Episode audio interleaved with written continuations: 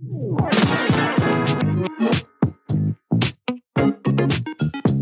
家好，我们是米走大学，我是周伟航，我是十一。好的，我们这一集一样来看看网友投稿的故事，然后做最诚实的评论啊。那我们再次宣导一下，想要投稿问题，请到我们粉砖啊，米走大学的粉砖、脸书粉砖，开启这个讯息系统，然后你就在上面标说我要投稿，就是诚实一点啊，然后就直接把故事讲了。你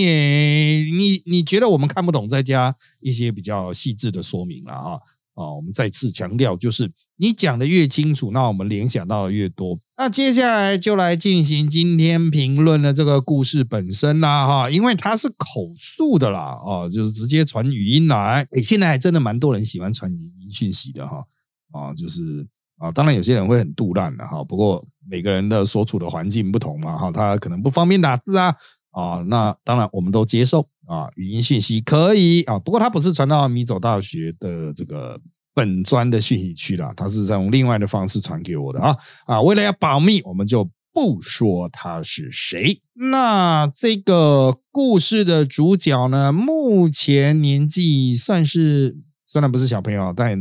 也才算是年轻了哈。那他之所以会很年轻，就有这么样的一个故事。啊，这么样的一个充满纠葛的故事呢？啊，是因为他本来是大学生，书读的好好的，也交了一个女朋友，不料呢，小两口意外有了小孩。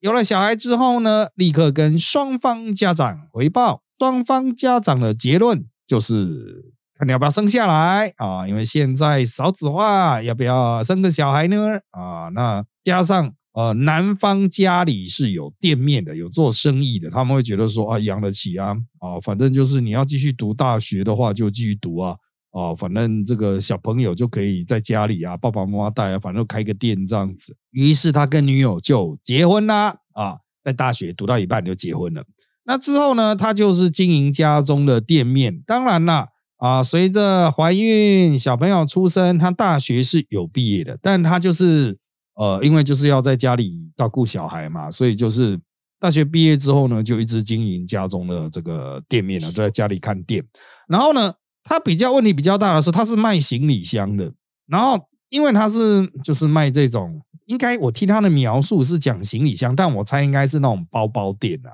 哦，就从很小的包包，有点像夜市会有那种包包店，但主要最赚的还是行李箱这样子。那这种店受到疫情打击影响很大，因为大家都不旅行了嘛。啊，不出国了嘛，不需要那么大的那个行李箱了嘛，所以呃，这个疫情开始之后，生意就变得不好。那有很长一段时间呢，是有点坐吃山空了哈。那那个时候，可是店也不能直接收掉啊，生意还是要做啊。所以这段期间呢，他留在家里看着这个店面，然后太太出去上班，就是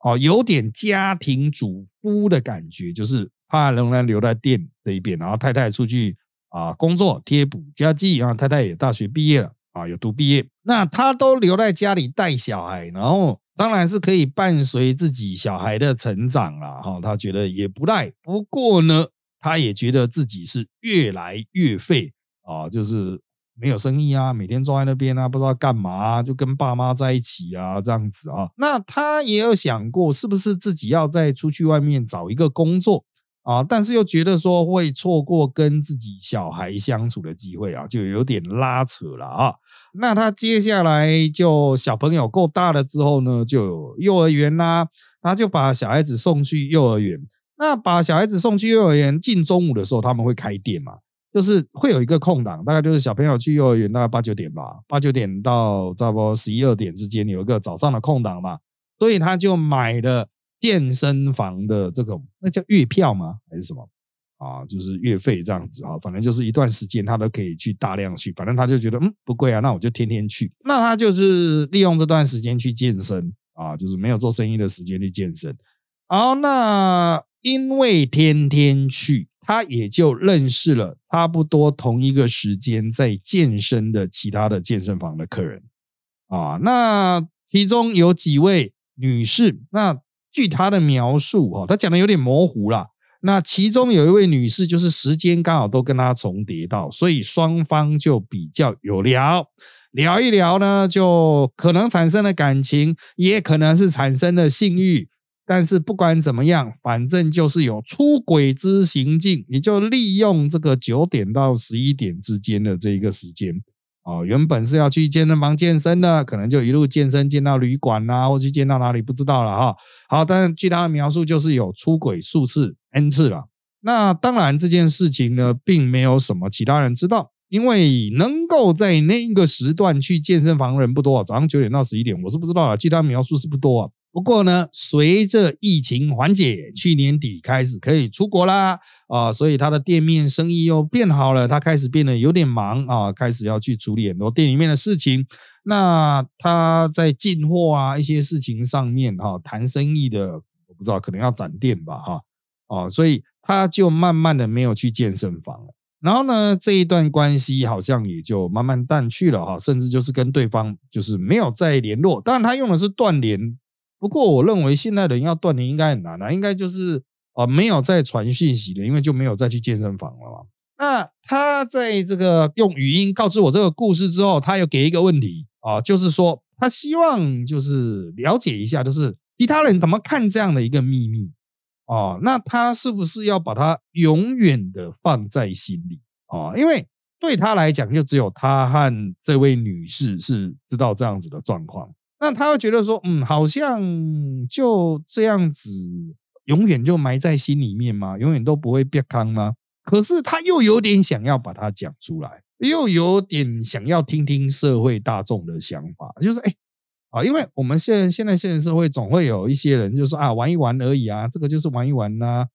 啊，这个萍水相逢啊，非常短暂的这种啊，有人界定啊，这个就是炮友啊，短期炮友啊之类的。那当然，后面这些是我加的。他原来就是问我啊，这怎么看这个秘密啊？是不是要永远的放在心里呢？啊，这是他原来讲的啦。后面刚刚那一大段的描述是我加的啦。讲到这一边啊，相信大家对故事本身已经有一些了解了。接着就要请问，请问十一看完之后有什么感想呢？这样看起来就是很像炮友的关系呀。但是我觉得他既然可以提出这个故事的话，表示他就是非常在意。就是如果我想要把一件事情变成秘密，我觉得。放在心里，然后绝口不提这件事情，我不会让任何人知道。嗯，所以代表他应该是很在意，非常非常在意这件事情。嗯，可能良心过意不去吧。我觉得欢迎上迪卡看，就是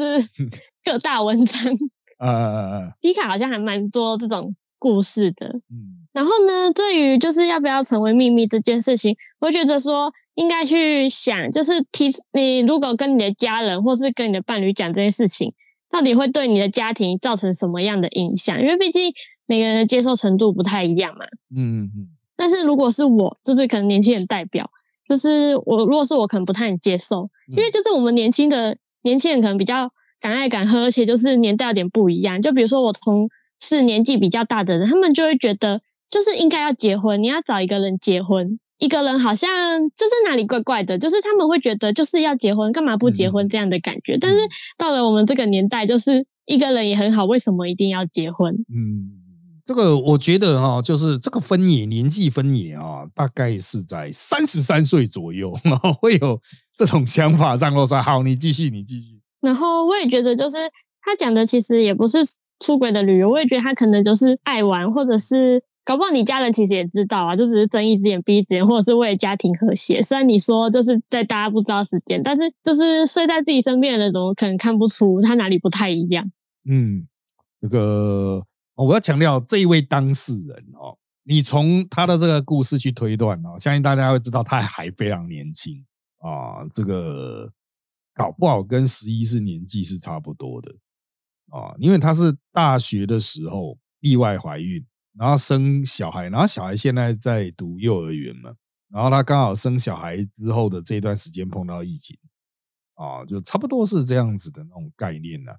啊，所以年纪可能就还是属于十一这一辈，也就是说年轻人类型。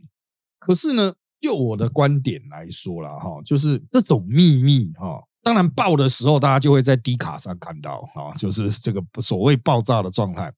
啊，但是还是很多没有爆的，所以。多数人都会心存侥幸，多数人就会觉得有这种经历啊。我不是说多数人都有这种经历了哈，就是有这种经历的多数人，他就会觉得心存侥幸，说哦，可能永远都不会爆。我只要不留下任何的证据的话，他永远就就会变成我一辈子的秘密了。可是呢，我还是要回去倒回去我刚刚前面的介绍的最尾段部分，就是当事人会这个特别的把他这个故事交给我们来进行一些探讨。其实哈，我觉得他原来的设想是超那种密室杀人或者是完美犯罪那种类型，他应该是觉得他很 perfect，然后他只是想问我们是不是 perfect，应该不会别康吧。哦，我觉得他有这样的企图在，为什么啊？因为他在跟我描述的时候，他有特别的讲到一个那种时间上的控制，因为他太太是去外面上正常的公司的上班，所以大概是早上八点多、七点多就出去，所以小孩是他男方送去幼儿园啊，然后送去幼儿园之后，中间他就去健身房，然后就是等到他再次出现在他爸妈眼前的时候，应该是接近中午要开店的时候。啊，那他太太是下午会回来，那这个先生可能固定到一半，可能下午大概三四点去接小朋友从幼儿园接回来，然后他太太他五六点这样回来，啊，所以这个家庭的运作哈，确实是如果是正常运作的话，太太是不会发现先生跑到哪里去的。就算先生不见了，先生也是在健身房，比如说太太今天请假，身体不舒服请假，或是刚好排了一个特休请假。啊，那太太在家里啊，那他对太太的理解来说，可能就是，或是先生以为太太的理解就是去健身房啊，就是太太啊，太太应该会觉得我这时候在健身房吧，啊，所以就不会别刚。而且他跟这位女士是在健身房的付费区，诶，我不太确定健身房是不是没付费的人也可以在外面看东看西啊，我不太清楚啦。啊，也许是真的，它有某种封闭性，你没有交钱，你就不能进去东看西看这样子，也许就不会发现里面哦有一男一女的行动特别接近这样子。而且去健身房是不是有很多人会在那边简单的清洁，就洗个澡这样子啊？那回来诶就有洗个澡啊，那也洗澡也是很正常的啊。就是我觉得他觉得当事人这个提供故事的这位当事人，他认为是完美犯罪。然后他现在把故事给我们，只是想要确认，嗯，都是完美犯罪啊，那看起来没有破绽啊。可是我觉得他会有一个破绽，就是也许健身房其他人知道，那一个地区的健身房，也许就是在附近地区人，他们可能会讲出，诶，啊，我们健身房里面有一对男女，怎么样怎么样，这可能会意外不要看哦，这是第一个破解你们密室杀人的啊。就是如果太太只要去那间健身房运动，然后听到人家传八卦的时候，对啊，对啊，就说哎，我们之前有一个什么什么，哎，长得什么头发很奇怪的先生啊，他就怎么样怎么样的。哎，现在干那不是我先生吗？干啊，就是其实哈，也不见得需要在健身房，他在市场里搞不好会听到。比如太太去买东西的时候，哇，你不知道那个健身房哇很淫乱呐，怎么样的？哦，就是这种事情的别看哈，很可能是在你意料之外的地方。啊，意料之外的地方，你觉得天衣无缝啊？当然了，很多很传统的别看，可能就是手机没啊，手机被看到怎么样啊？手机这个讯息啊，或通讯软体啊被打开这样子。所以，当你觉得他是超人买犯罪的时候，实际上也不是那么样的完美无瑕了啊。但是我要强调，即使有漏洞，也不见得会被揭发，因为人家可能没有意识到啊。这第一点。第二点就是说哈。我们社会上的确有很多的，我们不会讲它是好的榜样或不好的榜样，但是总而言之，就所谓的低卡文嘛，就像十一刚才提到那种低卡的那种例子，在就是会有这种大人的故事很多，夫妻分开来玩的啊。我们在其他的集数哈，其他的系列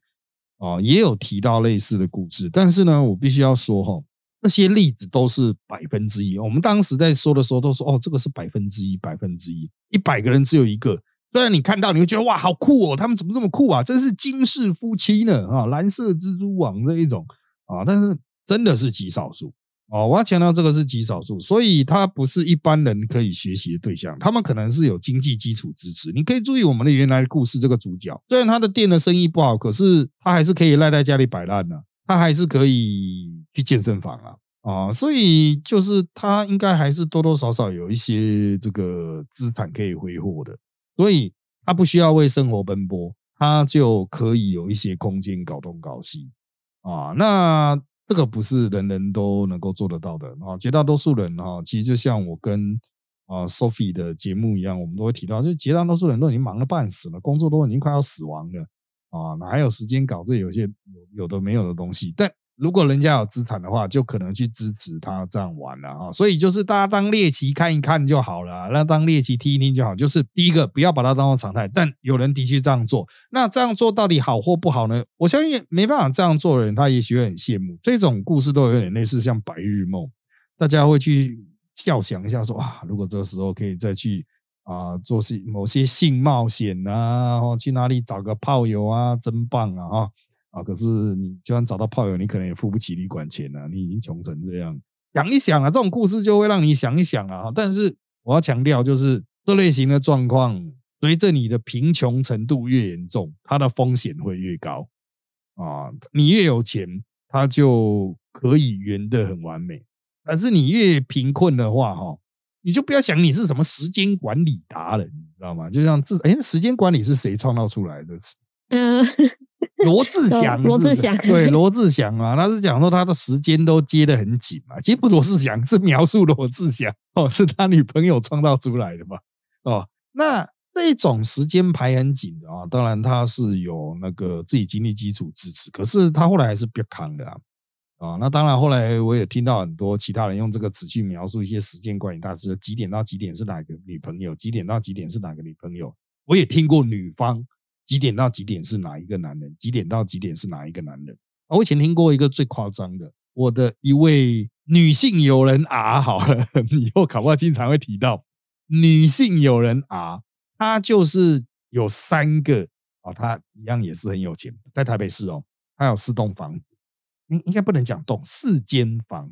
然后呢，她这四间房子当然不是靠她靠她努力啊，当然是靠爸靠妈哈。他这四间房子，他爸妈就说你收租啊，租出去啊，然后就可以这个有收入啊，你就可以安心读书。你看人家父母为了让小孩安心读书，你看多么用心啊！就是让他有四间房子可以收租，那他自己住一间。我要描述他的一下他的身份，他是一个顶大台湾顶大的研究生，R 小姐她自己住一间。然后这一间他把它装潢成他自己的真正的那种闺房这样子，哇，就是很漂亮。他的风格就是那种洛丽塔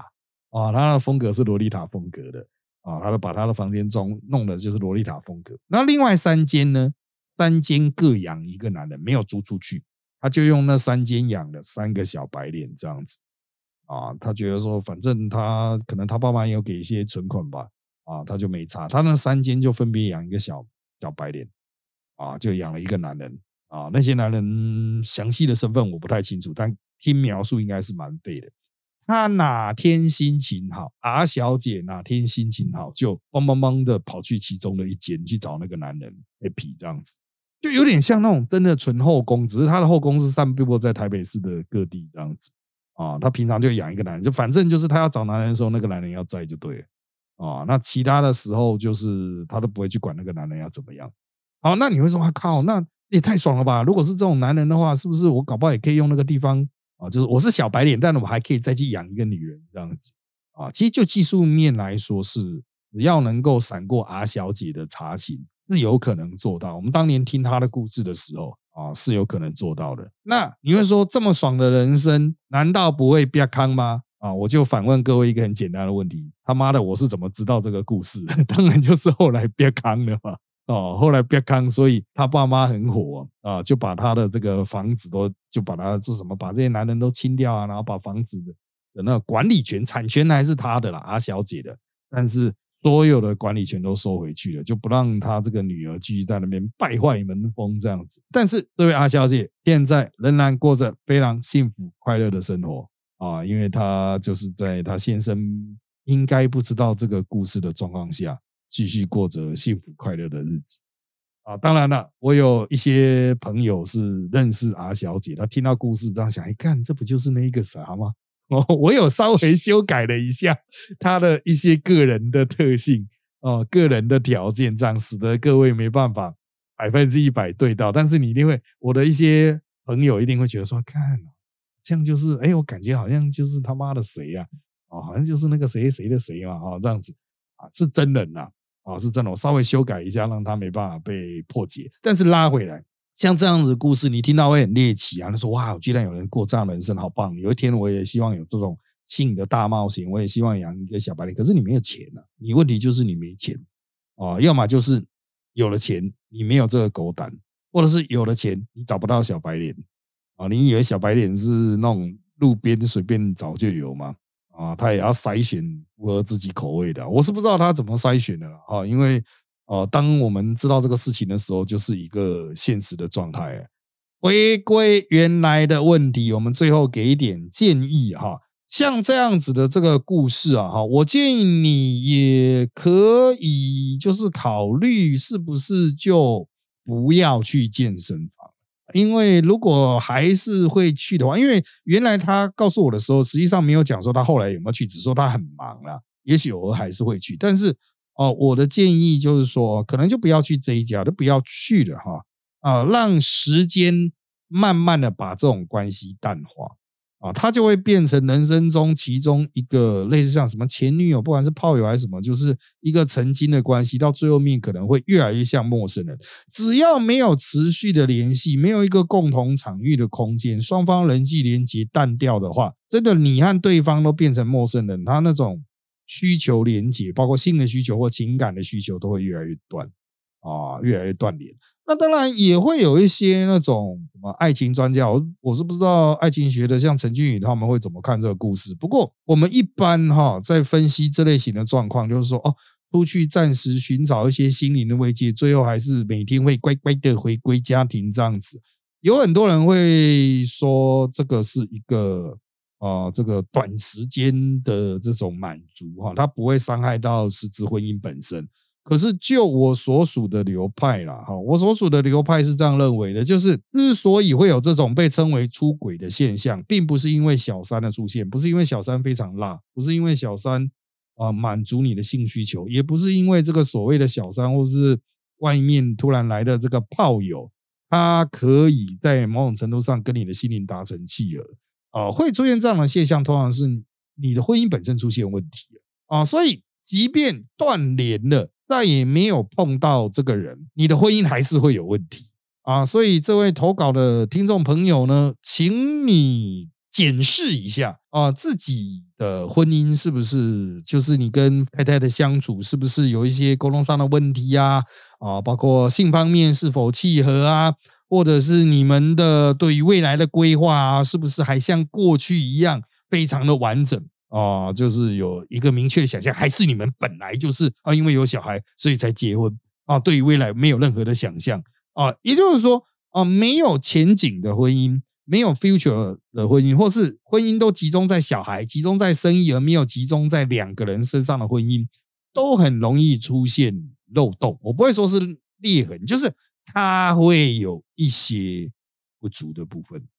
这个不足的部分可能越来越多，到最后你整个婚姻就不见了。有些人说啊，没感觉就不见了。所以啊，回归这个最后面的这个想要提供给大家的建议，就是发生了这类型的事件，不止看向外面，也要看向里面。啊，看看自己的家庭到底是有什么样的问题，有时候也不见得是婚姻本身的，搞不好是你跟你的父母产生什么问题哦。你可能，当然我不不是心理分析专家，但有些心理分析的搞不好会说，哦，其实不是婚姻出了问题，是你的父母给你很大的压力，所以你要出门去做爱啊。哦，就是当初你可能就真的不是很想结婚，可是有了小孩啊，你父母给你压力，说他们想抱孙子啊，所以你就觉得为了应应这个啊，你太太也不想结婚呐，你也不想结婚呐，可是为了传宗接代的压力，为了父母的殷殷期盼，所以你就结婚了。所以你现在要寻找一个出口，让自己可以跳脱这种婚姻。有些的分析可能会这样子，但是啊，我认为你还是要不管是什么样的理由，你都还是回头好好检讨一下啊，检视一下自己的人生。啊，这个包括婚姻啦，包括跟父母的相处啦，甚至包括跟小孩的相处啦，啊，到底有没有问题？这个问题只有你自己回答啊，自己能够回答了哈。好的，那当然了，我们再次要提醒大家，有任何问题啊，任何的故事都请啊，在投稿在我们米走大学的粉砖的留言区，请你标上要给诚实一点的投稿。那我们收到之后就会整理整理啊，在节目中进行相对比较诚实的探讨。那我们这集的内容就差不多到这边喽，请追踪我们米走大学脸书粉丝团与 YouTube 频道，掌握我们的最新状况。也请在各大 Pocket 平台给我们五星好评，有意见也请在 YouTube 米走大学留言，让我们知道。谢谢大家的收听，那就在这边跟大家说拜拜，拜拜。